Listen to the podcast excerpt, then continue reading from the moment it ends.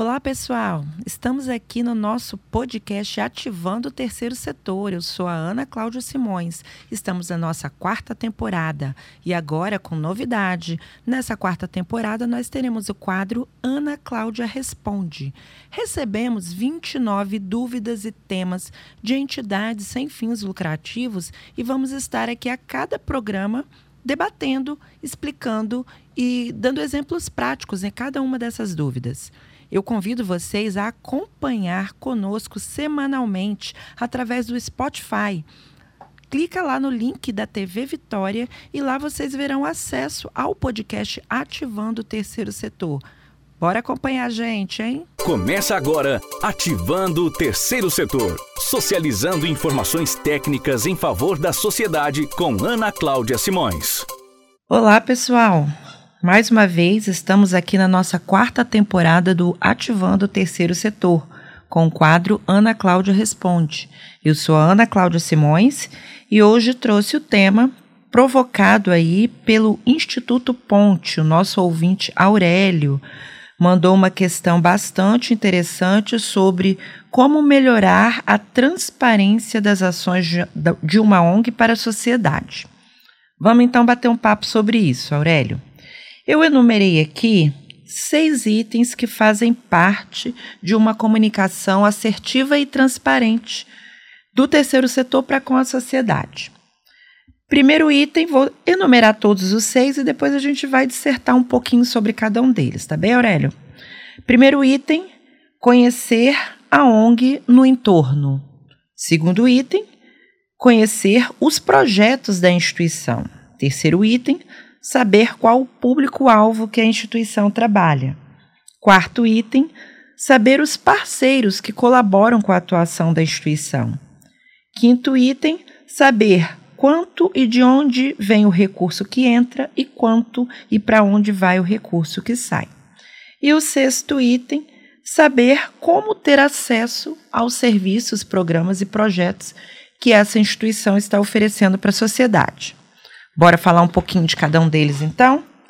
Bem, primeiro, parabéns ao Instituto Ponte e a todas as pessoas que pensam sobre esse tema, como ser transparente na atuação da ONG para com a sociedade.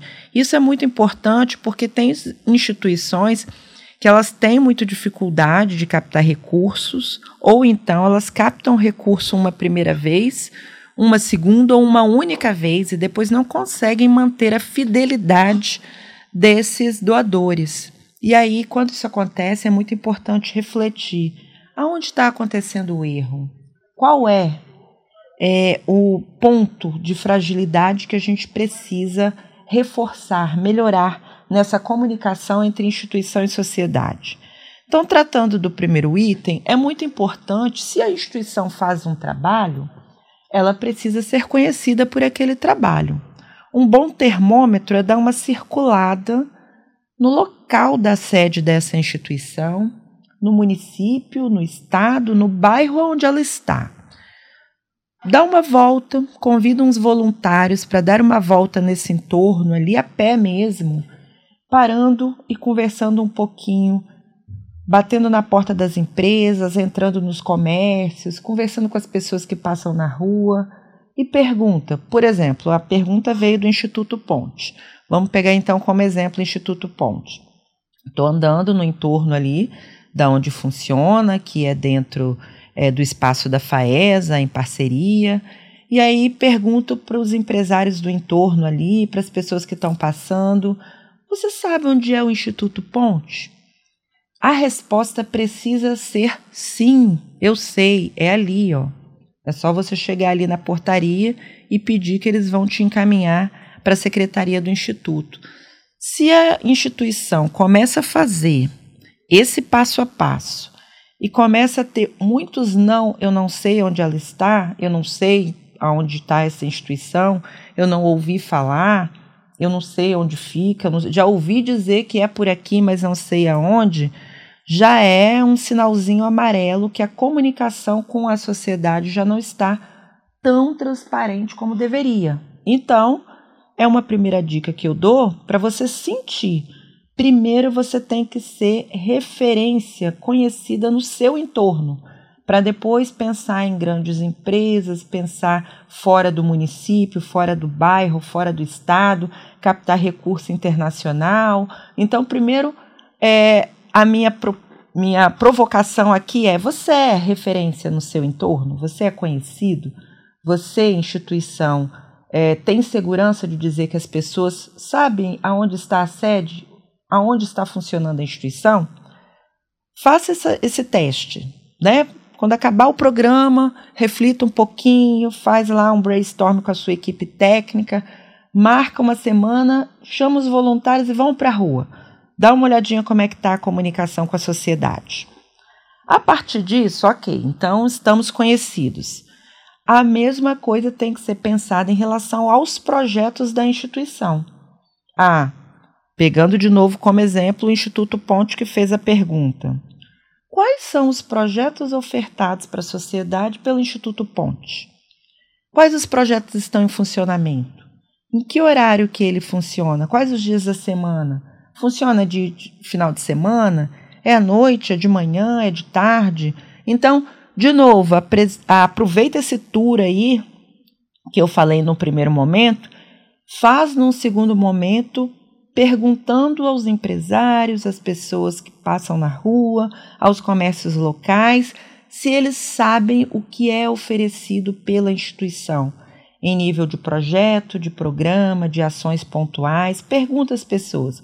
Se a resposta também reiteradamente for eu não sei, eu conheço, sei onde é, ouvi falar, mas não sei o que de fato está sendo ofertado, também há uma falha aí na transparência para a sociedade.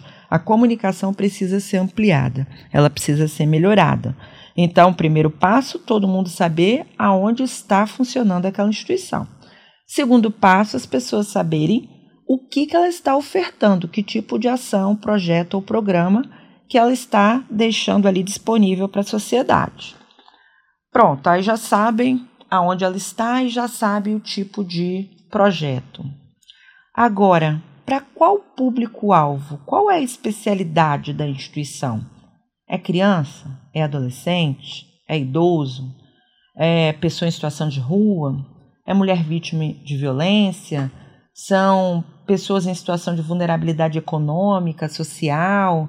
São estudantes em defasagem escolar? Qual é o público que essa instituição está pretendendo ajudar, está ajudando e que procura cada vez mais parceiros?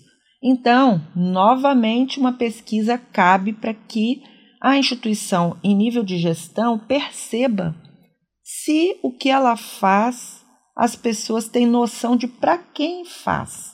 Trabalha com meio ambiente, trabalha com causa de, de defesa animal, o que faz essa instituição? Qual é o público que ela atende? Qual é o público-alvo? Então, esse também é um indício de estar ou de não estar transparente para a sociedade, certo? Então, saber onde está a instituição, saber quais os projetos, programas, ações que ela oferta, saber qual público-alvo que ela atende. Isso tudo a gente consegue fazer por pesquisa em campo. Ah, Ana Cláudia, mas é recomendável talvez a gente fazer uma pesquisa mais ampliada, fazer um questionário, botar essas pesquisas de WhatsApp, internet, hoje em dia mídia social. É, eu acho que é um bom complemento. Mas eu sou fã do contato físico, de perceber de fato o sentimento das pessoas que estão em volta. E eu acho que tudo mais complementa.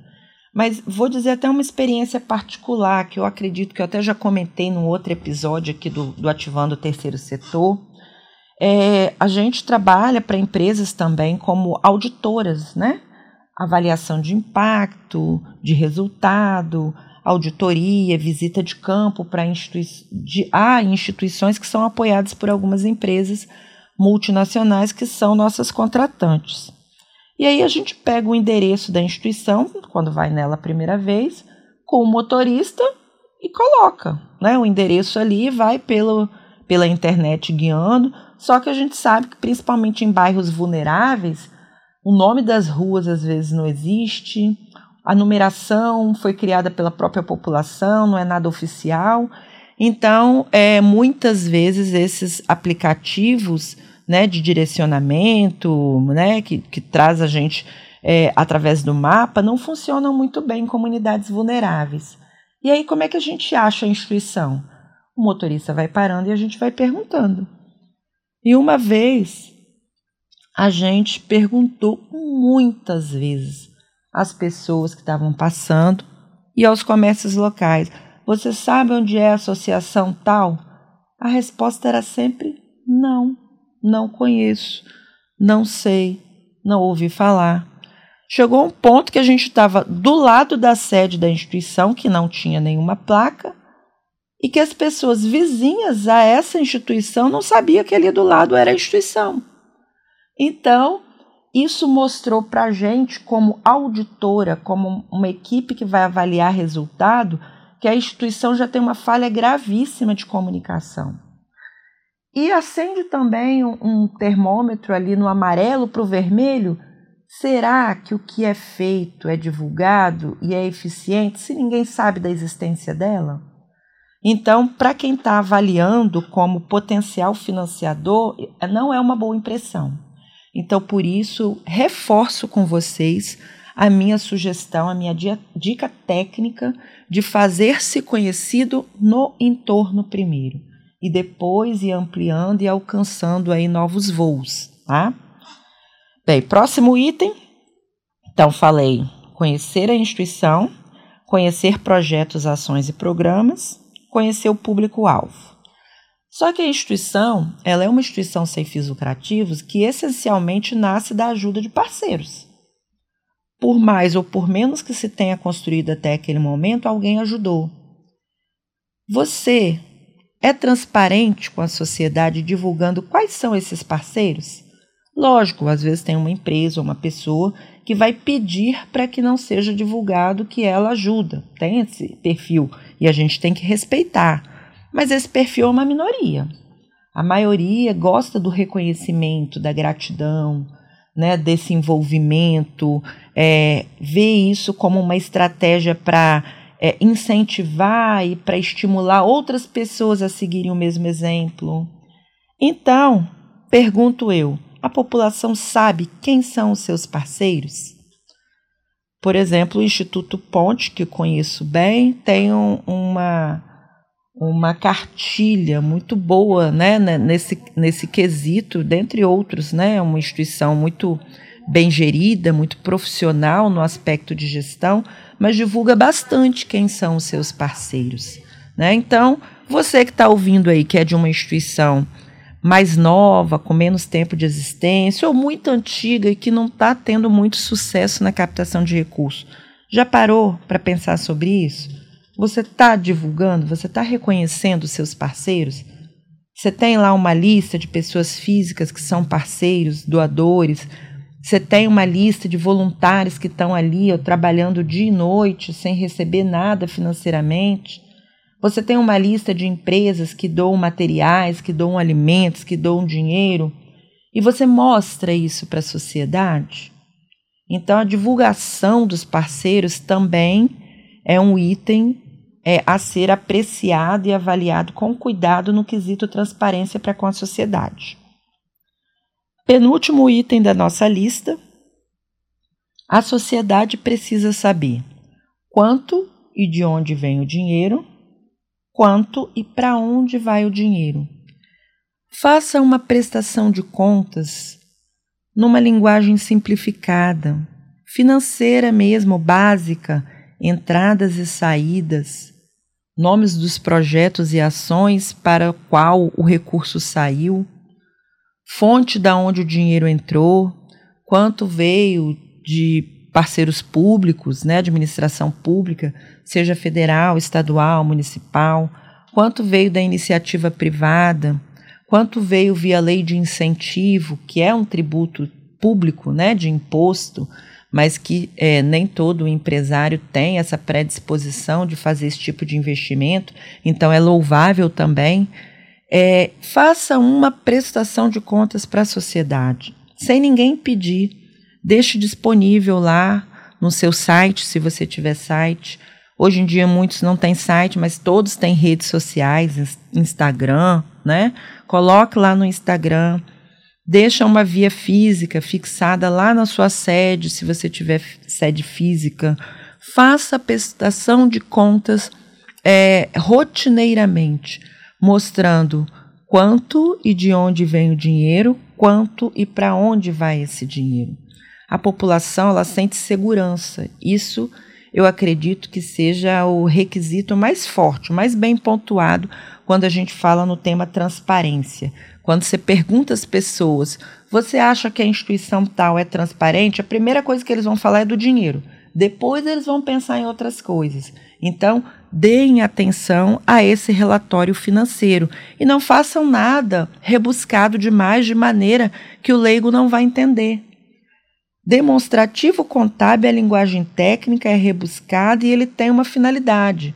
Então, se você publicar ou se você colocar no Instagram ou deixar na sede um, uma demonstração das mutações do patrimônio líquido, você não está querendo ser transparente, porque ninguém vai entender aquilo.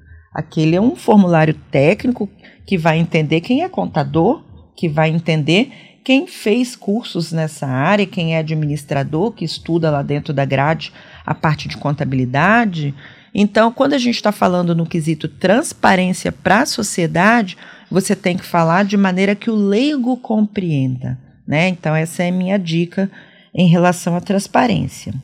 E dentro desse nosso tema, transparência para a sociedade, para finalizar essa nossa contribuição, é uma última dica é: a sociedade sabe como ter acesso, já sabe onde está, já sabe o que, que oferece, já sabe para quem oferece, já sabe de onde vem o dinheiro e para onde vai o dinheiro, já sabe quais os parceiros que ajudam. Poxa, que legal, eu estou precisando dessa ajuda. Ou então meu vizinho está precisando. Ou então meu parente está precisando. Quais os requisitos? O que, que precisa para ter acesso? Como é que faz inscrição? Quais os documentos que tem que levar? Aonde eu faço a inscrição? Qual o horário que eu faço essa inscrição? Quem que não pode ter acesso? Para quem que não é permitido o acesso? Tem algum requisito de limitação? Então, a população precisa saber por quê. Se a gente não consegue socializar o acesso ao benefício que está sendo ofertado, a gente limita muito. E o terceiro setor ele veio com a proposta de ir para além do que consegue fazer o primeiro, que é a política pública. Então, transparência significa também deixar muito claro o que todo mundo reclama do órgão público. Não tem muito essa conversa? Nossa, mas eu não sabia que eu tinha direito a isso, não. Mas eu não sabia quais os documentos, nem sabia onde, que horário que eu ia fazer isso. Todo mundo quase que eu ouço falar de política pública tem essa frase, né? Tem essa fala, esse contexto. Então o terceiro setor ele não pode pecar na mesma é, temática. Então, se há essa deficiência, se o terceiro setor quer somar e fazer melhor para tornar a vida dos mais necessitados, dos vulneráveis, né, menos penosa, a gente não pode cometer os mesmos erros, né? Então a gente precisa dar é, transparência também no acesso aos benefícios, programas e ações. Desta forma, finalizo esse nosso episódio no nosso podcast Ativando o Terceiro Setor Espero ter contribuído aí com as dúvidas que permearam a cabeça aí do Aurélio, do Instituto Ponte, quando mandou para a gente essa sugestão de tema. Espero também ter contribuído com os ouvintes que seguem a gente aí aqui no link, né, no podcast, do podcast no Spotify, no link da TV Vitória, parceria aqui com a nossa rádio Jovem Pan Vitória. Um abraço para todos, até a próxima, pessoal. Você ouviu Ativando o Terceiro Setor, com Ana Cláudia Simões. Até o próximo.